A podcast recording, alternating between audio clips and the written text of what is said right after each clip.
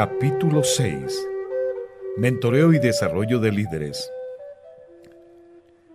Un amigo le explicó a Jean cómo se da en la iglesia afroamericana el mentoreo. Los jóvenes son identificados por el pastor como potenciales predicadores para el futuro.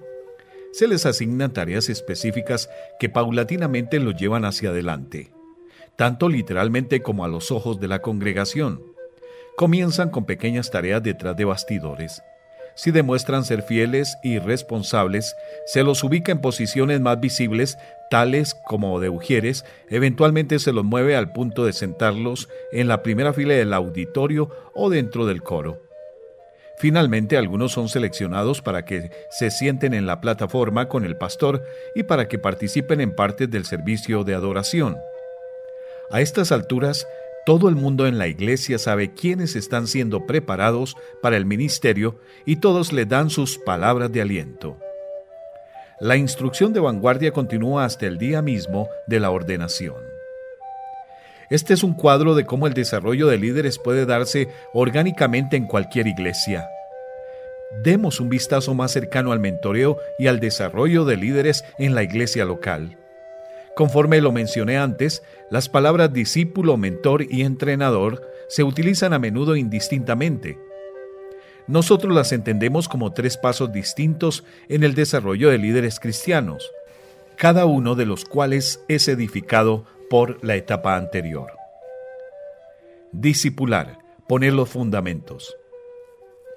La tarea de la iglesia es hacer discípulos de Jesús. Cada convertido, cada creyente, cada hijo de pacto necesita ser discipulado. Discipulamos a cada persona que viene a la fe en Jesucristo. Discipular pone el cimiento para una forma de vivir y de servir a la manera de Cristo. Si una iglesia no está haciendo discípulos, no está cumpliendo su propósito de acuerdo a lo que Dios le dio.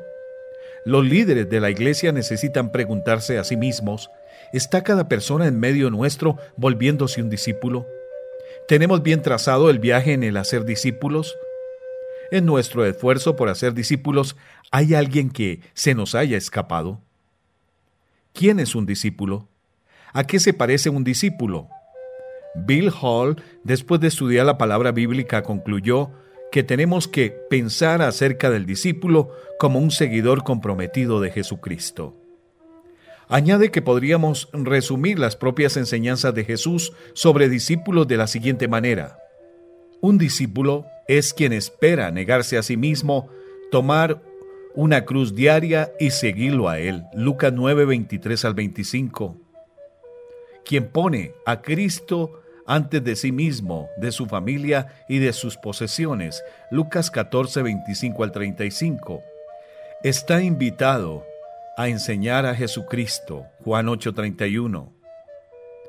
Está invitado a evangelizar al mundo, Mateo 9:36 al 38. Ama a otros y ama a Cristo, Juan 13:34 y 35. Es respetuoso en Cristo, obediente, buenos frutos, glorifica a Dios, tiene gozo y ama a los hermanos, Juan 15 del 7 al 17. Tal como Jesús lo plantea, el discípulo no es superior a su maestro, mas todo el que fuere perfeccionado será como su maestro. Lucas 6, 40. ¿Cómo abordamos a ser discípulos? Existen muchas guías y currículos. Hall dice que necesitamos entrenar a las gentes para que sean cristianos que se autoabastecen en cinco áreas. Primera en la palabra, segunda en la oración, tercera en la comunión y camaradería, cuarta en testificar y quinta en amar a otros. Los navegantes han llegado a ser conocidos a nivel mundial por sus materiales de discipulado. Utilizan una rueda como ilustración para crear y mantener una vida cristiana obediente. Este cuadro representa una persona con cuatro disciplinas, el estudio de la Biblia, la oración, la comunión y el testificar, lo que da como resultado una vida cristiana obediente. Greg Ogden, en Discipulado Esencial, llama a la primera parte de su programa de discipulado Creciendo en Cristo. Esta incluye primero tiempo de silencio, segundo estudio de la Biblia, tercero oración y cuarto adoración. Continúa en la segunda parte comprendiendo el mensaje de Cristo. El Dios de tres personas, hecho en la imagen de Dios, el pecado, la gracia, la redención, la justificación y la adopción. Todos estos temas, sin embargo, no constituyen a ser discípulos. Eso solo ocurre cuando tres elementos se juntan. El primer elemento es la verdad inmutable de la palabra de Dios. El segundo elemento en el laboratorio del Espíritu Santo son las relaciones transparentes. Y hay un tercer elemento que permite que se dé la transformación, la rendición de cuentas mutua. Sigue diciendo, las herramientas no hacen a los discípulos. Dios actúa a través de los discípulos para modelar la vida en Cristo de aquellos que están madurando. Hacer discípulos involucra contenido, pero sobre todas las cosas es un asunto de carácter. Modelar crea una atmósfera que hace efectivos los valores, las actitudes y el comportamiento. En otras palabras, son las razones las que desarrollan al discípulo. Las generalidades acerca de cómo hacer discípulos están claras. A una relación de discipulado asisten los que son nuevos o cristianos jóvenes para crecer en el estudio de la Biblia, en la oración, en la comunión, en testificación y obediencia amorosa. Sin embargo, hemos encontrado que hay una destreza fundamental que sostiene a todo lo demás, aprender cómo se lee la Biblia, con entendimiento y aplicación personal para uno mismo. Jean le pidió a uno de sus mentoreados que compartiera su historia de cuando era discípulo. He sido cristiano por casi dos años y quería crecer más a pesar de que no sabía lo que eso significaba. Le pregunté a Bart, el líder de los discípulos de nuestra iglesia, si me podría conectar con alguien que pudiera mentorearme. Bart me enganchó con Jean y nos reunimos para almorzar juntos. Jean me preguntó qué era lo que quería y yo no tenía idea, así que le dije que quería aprender cómo se estudia la Biblia. Honestamente, yo no tenía idea de que Jean era un maestro de Biblia. Comenzamos a reunirnos en la oficina de Jean una vez a la semana. Él me explicó las diferencias entre las versiones disponibles de la Biblia y cómo debía utilizar una de fácil comprensión, pero cercana a la traducción literal para mantener equilibrio. Me sugirió un libro titulado Cómo leer la Biblia por todo lo que vale, de Fee and Stewart, y un diccionario bíblico, así que comenzamos con Primera de Tesalonicenses al transcurrir la primera hora de estudio en la primera fase, me di cuenta que estaba con el profesor indicado. Algunas de las cosas más importantes que Jim me enseñó fueron que comience siempre el estudio de la Biblia con oración. Todo en la Biblia está ahí por alguna razón. Que la Biblia no puede decir lo que no dijo nunca. Y prueba la escritura contra la escritura. Jim nunca me dio un discurso, sino que me permitió aprender mediante el hallar las respuestas por mí mismo. Nos reunimos por un año más o menos, y aún ahora, tres años más tarde, Jean está siempre dispuesto para tomarse un minuto y responder alguna pregunta, o para darme algún consejo cuando se lo pido.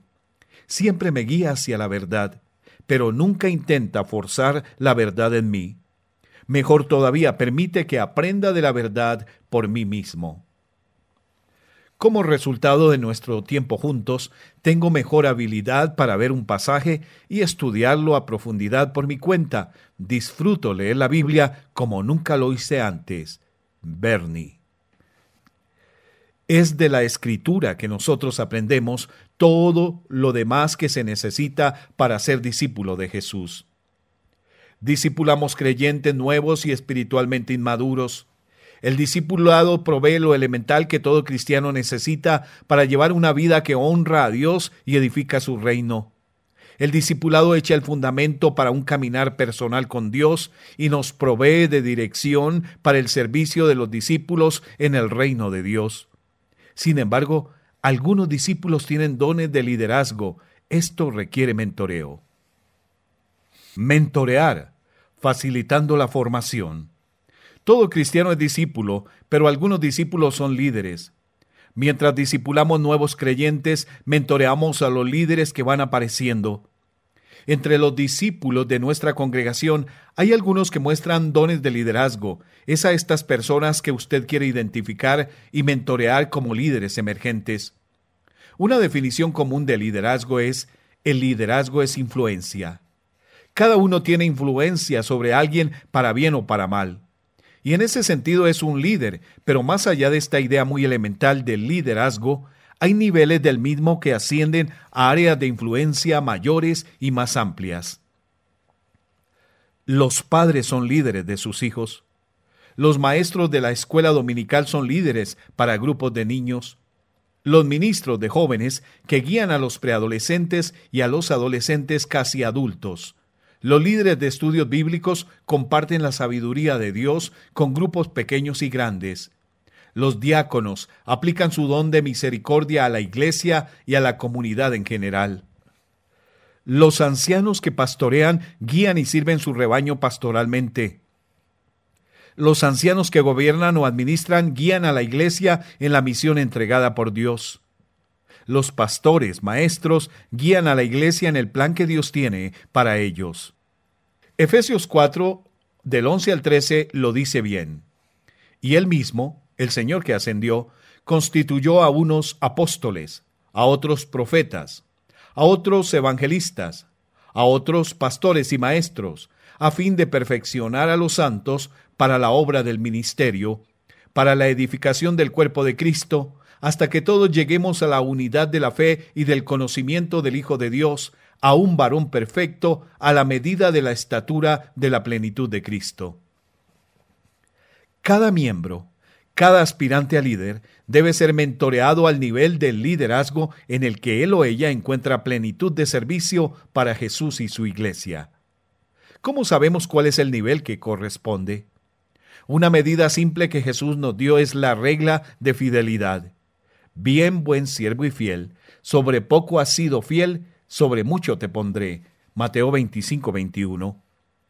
Conforme mentoreamos líderes en los niveles ascendentes de liderazgo, Buscamos fidelidad en las cosas pequeñas antes de moverlos a cosas mayores. Este procedimiento nos asegura que seguimos al apóstol Pedro y no el principio de Pedro. San Pedro dice, Ruego a los ancianos que están entre vosotros, yo anciano también con ellos y testigo de los padecimientos de Cristo, que soy también participante de la gloria que será revelada. Apacentad la grey de Dios que está entre vosotros, cuidando de ella, no por fuerza, sino voluntariamente, no por ganancia deshonesta, sino con ánimo pronto, no como teniendo señorío sobre los que están a vuestro cuidado, sino siendo ejemplos de la grey. Primera de Pedro 5, del 1 al 3. El principio de Pedro dice que ascendamos a la gente hasta el punto de su incompetencia. Eso es un paso más allá de sus dotes y eficacia. En la iglesia queremos mentorear a la gente para las posiciones de liderazgo para las que ellos encajan, no más allá. La mejor acomodación posicional de un líder es la posición por la cual él o ella están diseñados de manera única.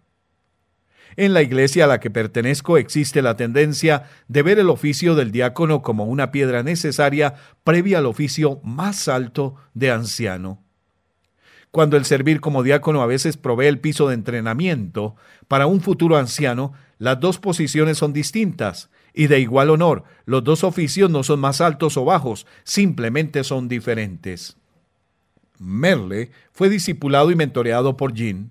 Eventualmente llegó a ser un diácono de la iglesia y posteriormente fue nominado y elegido para ser anciano. Él sirvió bien durante su periodo, tres años. Poco después, a Merle se le solicitó aceptar la nominación para anciano una vez más. Merle dijo, no, pero si usted me nomina para diácono, aceptaré.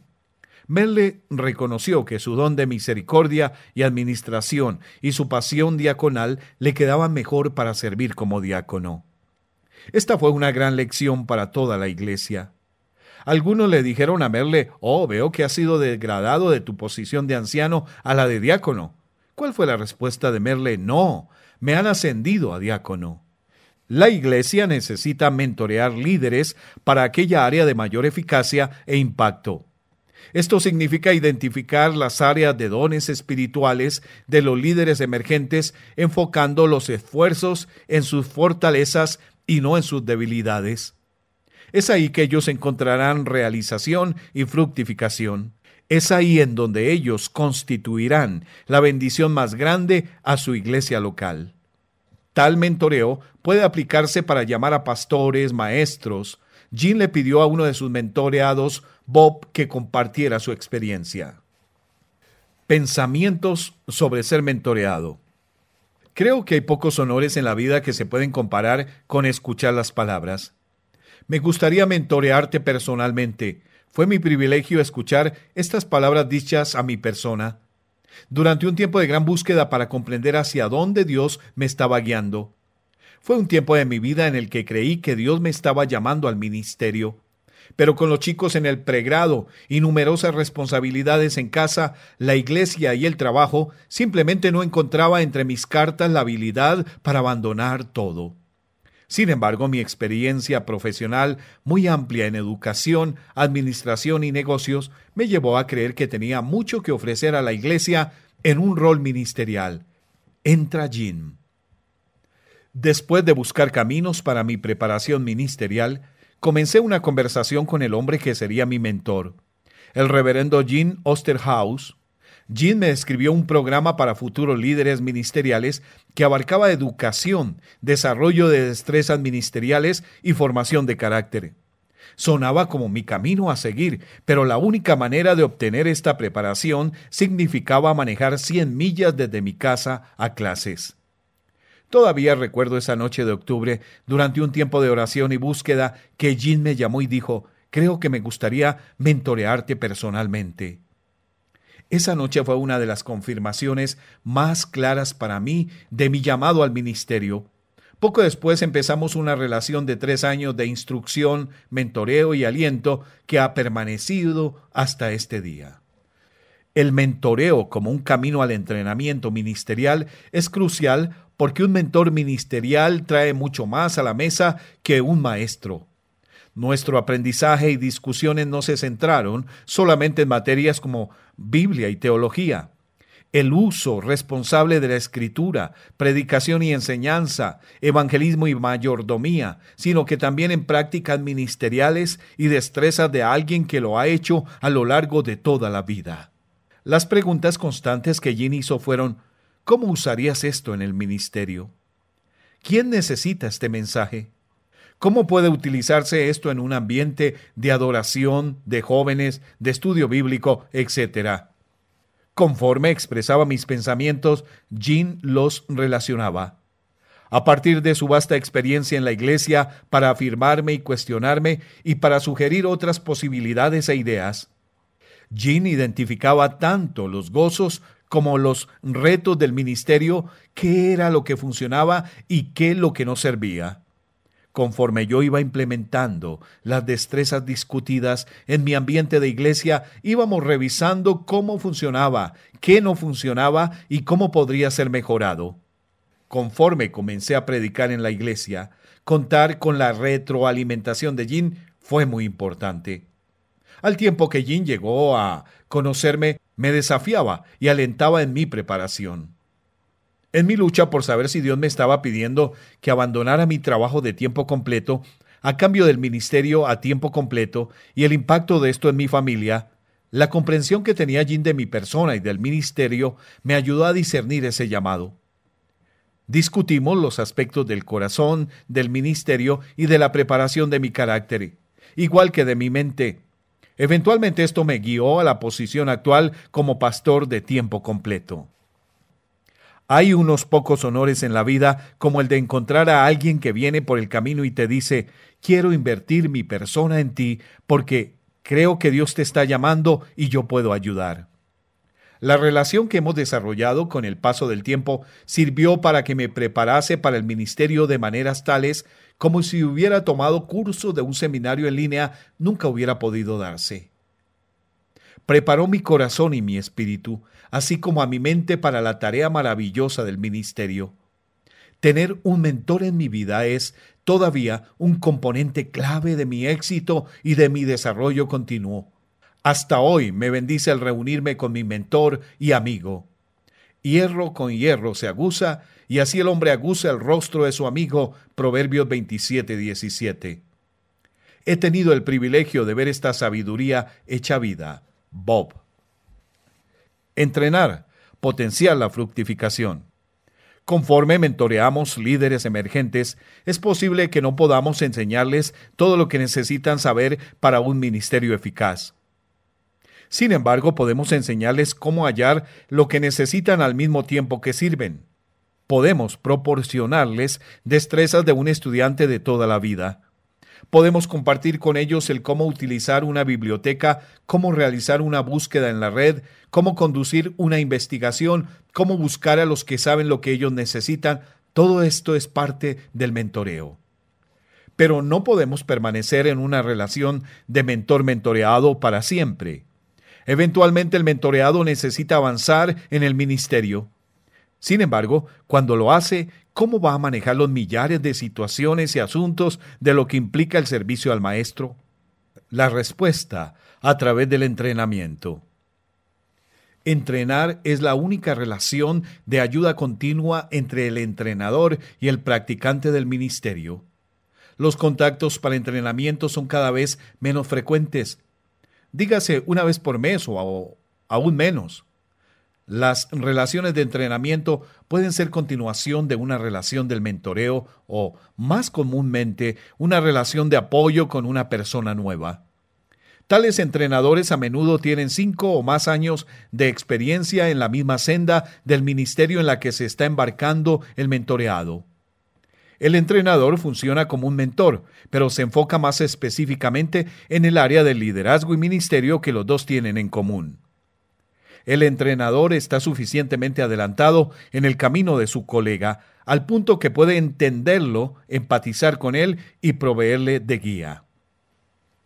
En algunas ocasiones las relaciones mentoriales pueden devenir en relaciones de entrenamiento o adoptar la modalidad de entrenamiento entre colegas. Esto ocurrió entre Jean y Wayne. Wayne reflexiona sobre la historia de ambos. Conocí a Jean en mayo de 1999 en una conferencia en la que Jean era el entrenador de mesa, dentro de un evento de capacitación de liderazgo más grande. Jean y yo éramos líderes distritales en diferentes denominaciones. La edad y experiencia de parte de Jean me sobrepasaban con una ventaja de 10 años. Aparte de Jean había siete personas en su mesa. Durante el evento que duró una semana fue la responsabilidad de Jean entrenar y mentorear a los participantes de su mesa a través de diversas actividades de aprendizaje que trataban acerca del llamado de alguien al ministerio y de la formación del carácter como líder. Varias de las actividades del aprendizaje estaban diseñadas para que los participantes pudieran compartir de a dos en razón del número impar de participantes en su mesa, y puesto que Jean y yo estábamos sentados juntos, el uno al lado del otro, nos asociamos para varias de las conversaciones. Una actividad clave era comprometer a los líderes a una conferencia telefónica de rendición de cuentas para dentro de un mes. Jean y yo agendamos la llamada. Antes de esta conferencia, y sin que Jean lo supiera, había estado pidiendo por un mentor que sirviera en la misma posición que la mía y de fuera de mi área local de influencia. Durante los primeros 30 días posteriores a la conferencia telefónica me di cuenta que era muy factible que Jim pudiera constituir la respuesta de Dios a mi oración. Con eso en mente, le pedí a Jim si podríamos conversar nuevamente en 30 días. Jim aceptó contento la invitación. Esa tendencia ha continuado durante los últimos 10 años. Las llamadas mensuales fueron enfocadas durante los primeros meses en que Jim me mentoreara acerca del desarrollo e implementación de la declaración de mi llamado personal. Además, durante el primer año, Jim caminó conmigo conforme cambié de un rol de distrito a uno regional dentro de mi denominación. También me acompañó más tarde una vez que me constituí el líder del equipo de nuestra organización que patrocinaba la conferencia de liderazgo con la que comencé. En cierta forma me volví el mentor de Jean en los procesos que Jean me había mentoreado al comenzar. En los años que siguieron hemos continuado entrenándonos el uno al otro en asuntos tanto personales como profesionales. Nos hemos reunido cara a cara y ocasionalmente con nuestras esposas cuando nuestros caminos se han cruzado. Ahora somos entrenadores, colegas, nuestra relación continúa creciendo conforme conversamos, compartimos, reímos, lloramos, desafiamos y oramos mensualmente con y por el otro. Al final de cada mes uno de nosotros dice, agendemos nuestra próxima llamada. Wayne. El entrenamiento no tiene que ser la continuación de una relación de mentoreo. El nuevo líder puede obtener un nuevo entrenador o buscar uno para cumplir objetivos específicos. Los entrenadores externos pueden traer consigo perspectivas nuevas y frescas y otros recursos. Los entrenamientos específicos que abordan un conocimiento particular o un área de habilidad pueden ser tremendos y de relación temporal. Discipulamos nuevos creyentes, mentoreamos líderes emergentes, entrenamos practicantes de misión, el discipulado establece fundamentos espirituales. El mentoreo provee una formación en liderazgo. El entrenamiento ayuda al cumplimiento del ministerio y su fructificación. Puesto que el liderazgo permanece, nos llama a un crecimiento continuo. Es parte de nuestro compromiso prometer a cada nuevo líder mentoreado que le proveeremos de un entrenador conforme avanza hacia el futuro que Dios le tiene preparado. Cultura crear el ambiente. Hace bastante tiempo mucha gente exhibía orgullosamente en sus camisas y blusas un sello de forma ovalada con un alfiler que decía PFTPDTNHTC. Quienes veían estos sellos se preguntaban ¿qué significa eso? Por favor, tenga paciencia, Dios todavía no ha terminado conmigo. Esta sería una manera impresionante de describir a una iglesia que tiene una cultura de desarrollo de liderazgo. Tal iglesia es un lugar de gracia donde se permite estar en proceso y progresando. Es un lugar excitante donde la gente siempre está creciendo. Esta es una iglesia con cultura de mentoreo. Es la cultura de iglesia que a nosotros nos gustaría ver florecer en todo el mundo una iglesia dinámica de gente en crecimiento y de desarrollo de líderes. Es responsabilidad del líder crear tal cultura en la iglesia. Ya hemos resaltado los fundamentos bíblicos para este tipo de iglesia. Formar gente piadosa. Hemos dado un vistazo al proceso. Discipular, mentorear y entrenar a los miembros de la iglesia. Y hemos examinado el contenido. Carácter como el de Cristo, pensamiento y cosmovisión bíblica y destrezas ministeriales. Pero crear una cultura también es prever un ambiente en el que tales líderes pueden ser preparados. ¿Cómo va un líder a hacer eso? ¿Cómo luce una cultura de desarrollo de liderazgo? Comienza con el líder. Él o la líder debe ser un discípulo de Jesús y discipulador de otros. Él o la líder puede ser un estudiante de toda la vida que está comprometido a enseñar a otros y desarrollarlos como líderes del futuro. El desarrollo del liderazgo no puede ser una nota al margen o un pensamiento posterior. Debe estar tejido en la fibra y lana de la vida de la iglesia. Cuando les pregunten cómo es su iglesia, los miembros deberían responder, la nuestra es una que equipa a los discípulos y líderes y es lo que somos. Si eres líder de una iglesia saludable, ¿estás preparado para crear una cultura que involucra el desarrollo de líderes como parte de su modus operandi diario? ¿A qué se parece una iglesia así? ¿Cómo se la siente? Una iglesia puede tener bases bíblicas, todos los procesos y contenidos en su lugar y aún así no contar con el ambiente o cultura. La mejor manera en que podemos describir ese sentir intangible es que tal iglesia es una organización de aprendizaje. Igual que Jesús y los doce, una iglesia que desarrolla líderes ejecuta la vida y el ministerio conjuntamente. Una de las características de una iglesia saludable, y es en ese contexto que surgen los líderes. En ella hay una atmósfera de maduración mutua. Hay un proceso grupal e individual de instrucción. La gente siempre está creciendo. Es un lugar en el que alguien puede caer como Pedro e igual que Pedro puede ser restaurado. Es una vida en la que el fracaso del ministerio puede constituirse en el campo de entrenamiento para el éxito futuro. Es una congregación en donde el amor crece profunda y ampliamente. También es un lugar de aceptación y gozo, aun en medio de las luchas, sigue siendo un lugar feliz. Tal ambiente existe en una de las iglesias con las que Jean ha trabajado. Un domingo, un poco mentoreo creativo tuvo lugar. Jean estaba entrenando al pastor Carl, quien a su vez estaba mentoreando a Nick. Nick estaba aprendiendo a predicar y Carl le había otorgado un servicio de adoración por mes para que expusiera la palabra. Cierto número de meses había transcurrido cuando Carl reportó a Jean. Nick está escribiendo buenos sermones. Sus contenidos son buenos y sus ilustraciones son fantásticas. Otros pastores me han dicho, desearía que mis ilustraciones fuesen tan buenas. ¿Dónde consigue esta persona todo este material? Pero, siguió Carl, la entrega es tan débil al punto que no se está captando. Le falta energía, no comunica urgencia, le falta punzada. Sé que está ahí, pero no lo saca. ¿Cómo le puedes ayudar a que libere la energía que ves amarrada dentro de él? Jean le probó. No lo sé pero tengo una idea.